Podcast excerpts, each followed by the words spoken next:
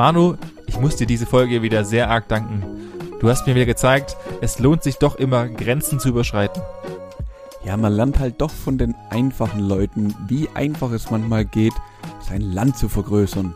Man muss bloß aufpassen mit den Hobby-Historikern, die da ab und zu mal durch den Wald laufen und denen fällt sogar auf, wenn da mal so ein Grenzstein nicht mehr sitzt, wo es sein muss.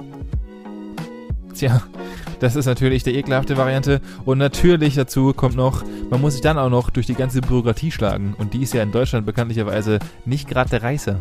Nee, gar nicht. Und wenn ich mir überlege, was ich diese Woche meiner Mutter antue, die für mich einfach nur versucht, ein Motorrad umzumelden, es tut mir leid, ich kann es nicht anders sagen, aber ich glaube, ich würde es nicht aushalten, so viel Zeit auf irgendeinem Amt zu verbringen. Ja, das besteht mir leider auch noch vor, weil wir haben ja auch, wie ich euch diese, Woche, diese Folge erzähle, ähm, gerade im Umzug relativ viel zu tun und das steht mir auch noch alles bevor. Ich habe da gar keinen Bock drauf. Aber wenn alle Stricke reißen, Benny, hast du ja ganz viele kleine Freunde, die dir da vielleicht helfen können.